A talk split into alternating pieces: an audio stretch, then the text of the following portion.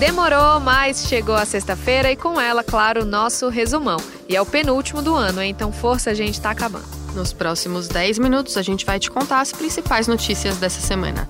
Eu sou Mônica Mariotti. E eu sou Carol Prado. Vamos lá. Nesta quinta-feira, o senador Flávio Bolsonaro entrou com um pedido no Supremo Tribunal Federal para suspender a investigação contra ele, conduzida pelo Ministério Público do Rio de Janeiro pedido veio um dia depois do MP cumprir 24 mandados de busca e apreensão em endereços ligados ao próprio Flávio, ao seu ex-assessor e motorista Fabrício Queiroz e a outros ex-assessores do gabinete de Flávio quando ele era deputado na Assembleia Legislativa do Rio. Segundo o MP, Flávio é o chefe de uma organização criminosa que praticou rachadinha e lavagem de dinheiro. Para quem não sabe, rachadinha é um esquema de repasse de parte do salário de um funcionário para um político. Segundo a investigação, Fabrício Queiroz era o responsável pela arrecadação de, abre aspas, grande parte da remuneração de funcionários fantasmas do então deputado estadual Flávio Bolsonaro, fecha aspas. Queiroz recebeu 483 depósitos, mais de 2 milhões de reais. Promotores afirmam que a organização criminosa com alto grau de permanência e estabilidade foi formada desde 2007 até 2018 por dezenas de servidores da Alerj. No meio desses depósitos todos, o Queiroz recebeu, segundo o Ministério Público, repasses de duas pizzarias controladas pelo ex-PM e miliciano foragido Adriano Magalhães da Nóbrega. O Nóbrega é investigado por integrar o escritório do crime, um grupo de matadores de aluguel. Os repasses viriam do salário de Daniele Mendonça da Costa, ex-mulher de Nóbrega, e da mãe dele, Raimunda, ambas empregadas no gabinete de Flávio. Também são investigados parentes de Ana Cristina Siqueira Vale, ex-mulher do presidente Jair Bolsonaro. Os parentes de Ana Cristina também foram funcionários de Flávio na Assembleia Legislativa do Rio.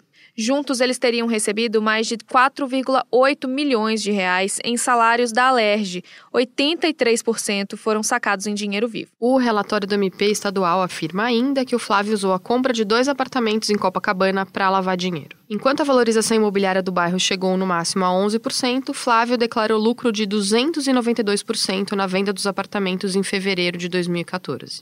Ele depositou quase 640 mil reais em dinheiro vivo na conta de um corretor para ocultar o ganho ilícito com as rachadinhas, segundo o Ministério Público.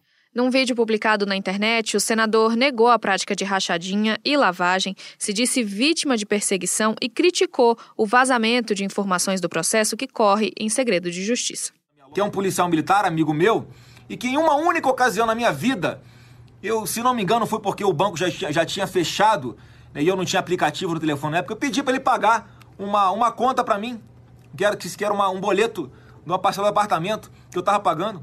Ele pagou e depois eu reembolsei. Qual o problema nisso? Na noite da quinta-feira, o ministro do STF, Gilmar Mendes, que vai analisar o pedido feito pelo Flávio para suspender as investigações, pediu que o Ministério Público e o Tribunal de Justiça do Rio enviem com urgência as informações do inquérito para ele poder tomar uma decisão. E o STF suspendeu a medida provisória do presidente Bolsonaro que acabava com o DPVAT a partir do ano que vem. O DPVAT é o seguro de danos pessoais causados por veículos automotores em vias terrestres e ele é obrigatório. É ele que indeniza vítimas de acidentes de trânsito. Também é importante para o financiamento do SUS. No ano passado, foram 2 bilhões repassados ao Sistema Único de Saúde.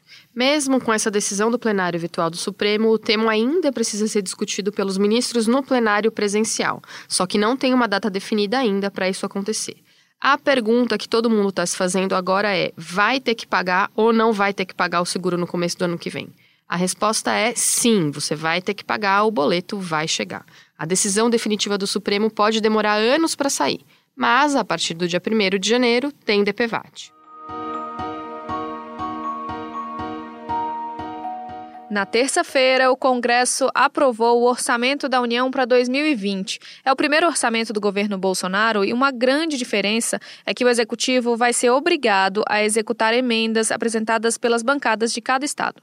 Antes funcionava assim: o governo só era obrigado a pagar as emendas individuais apresentadas pelos parlamentares para obras e outros investimentos em seus estados. Na prática, isso significa que o Congresso vai ter mais espaço para determinar o orçamento, já o governo vai ter menos espaço para remanejar despesas e decidir em que investir. Os parlamentares também reservaram 2 bilhões de reais para o fundo eleitoral, criado em 2017, depois da proibição da doação de empresas para campanhas eleitorais. O dinheiro vai ser usado para financiar as campanhas nas eleições municipais do ano que vem. E o salário mínimo, hein? Bom, pelo orçamento aprovado, o mínimo ficou em R$ 1.031, ou seja, sem aumento real. Mas esse valor ainda deve mudar a partir do dado fechado da inflação em 2019. Vale lembrar que a regra de valorização do salário mínimo, em vigor desde 2015, deixa de valer a partir do ano que vem. Na quinta-feira, a Justiça de Goiás condenou pela primeira vez o João de Deus por crimes sexuais. Ele foi condenado a 19 anos e 4 meses de prisão por denúncias de quatro vítimas. Ele vai ficar no regime fechado pelos crimes de violação sexual mediante fraude e estupro de vulnerável. Atualmente, ele está preso em Aparecida de Goiânia e responde a outras 12 denúncias. João de Deus nega as acusações. O advogado dele disse que vai recorrer da decisão assim que for intimado. João de Deus também já foi condenado a quatro anos em regime aberto por posse legal de armas de fogo. O processo dele corre em segredo de justiça. O goleiro Jean, do São Paulo, acusado de agredir a mulher, foi libertado da prisão na quinta, depois de comparecer a uma audiência de custódia em Orlando, nos Estados Unidos.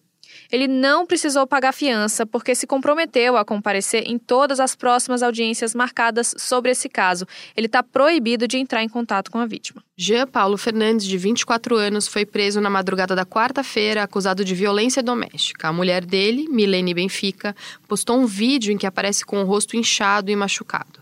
Os dois estavam em um hotel em Orlando. Segundo o boletim de ocorrência, Jean chegou a dar oito socos no rosto de Milene. Depois disso, São Paulo rescindiu o contrato dele. E a Agência Nacional de Vigilância Sanitária, a Anvisa, decidiu banir a gordura trans dos alimentos industrializados do Brasil. Esse tipo de gordura, também conhecida como gordura vegetal ou hidrogenada, aparece em alimentos como biscoitos, salgados, doces, pipocas de micro-ondas e pizzas congeladas, por exemplo. As empresas vão ter que reduzir a utilização dessa gordura até julho de 2021 e não poderão mais usá-la, Carol, de forma definitiva a partir de 2023. E a revista britânica Nature, uma das mais reconhecidas e importantes publicações científicas do mundo, nomeou as 10 pessoas que mais se destacaram na ciência nesse ano. Na lista tem um brasileiro, Ricardo Galvão, ex-diretor do Instituto Nacional de Pesquisas Espaciais, o INPE. Galvão foi exonerado do cargo em julho, depois de reagir a críticas do presidente Bolsonaro a dados do Instituto que mostravam um aumento no desmatamento da Amazônia. Naturalmente, eu recebi isso primeiro com grande surpresa, né? Mas depois fiquei realmente emocionado. Outro destaque dessa lista é a ativista sueca Greta Thunberg. Ela começou o movimento Sextas-feiras pelo Futuro para protestar contra a falta de ação dos governos diante das mudanças climáticas. Ela foi a única não cientista escolhida pela Nature. E nos Estados Unidos, a Câmara aprovou o impeachment do presidente Donald Trump por abuso de poder e obstrução do Congresso. Article 1 is adopted. Com isso, Trump se tornou o terceiro presidente da história dos Estados Unidos a sofrer um impeachment na Câmara, depois de Bill Clinton e Richard Nixon. It doesn't really feel like we're being impeached, do you? É, mas isso não significa que ele sai do cargo. Lá é diferente. Em janeiro, o Senado julga o processo e são os senadores que decidem se Trump fica na presidência ou se perde o posto. Considerando que a maioria no Senado é republicana, como Trump, ele deve permanecer no cargo.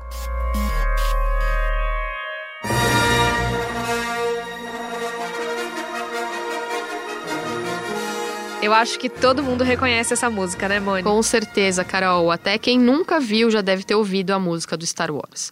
O novo filme da série, Ascensão de Skywalker, estreou essa semana e encerra de vez a saga mais famosa da galáxia. Você já viu, Carol? Ainda não vi, infelizmente, mas estou ansiosa. Eu estou ansiosíssima, não deu tempo, mas com certeza está na programação das férias. E ainda falando de cinema, semana passada a gente falou aqui sobre os indicados ao Globo de Ouro. Agora a gente vai falar sobre a pré-lista dos candidatos ao Oscar. A Vida Invisível, de Karim Ainu, não vai concorrer na categoria de melhor filme internacional, apesar da grande expectativa que gerou. Já o documentário brasileiro Democracia em Vertigem, da cineasta Petra Costa, que mostra o processo de impeachment de Dilma Rousseff, entrou na pré-lista dos 15 que podem ser indicados ao Oscar do ano que vem. A lista final, com cinco concorrentes, vai ser divulgada no dia 13 de janeiro. Bem, amigos da Rede Globo. Neste sábado, o Flamengo disputa a grande final do Mundial de Clubes. O jogo vai ser em Doha, no Catar, e o rubro-negro busca a segunda conquista do Mundial. A primeira foi em 1981. De novo, o Flamengo vai disputar contra o Liverpool. Flamengo e Liverpool será transmitido às duas e meia pelo horário de Brasília.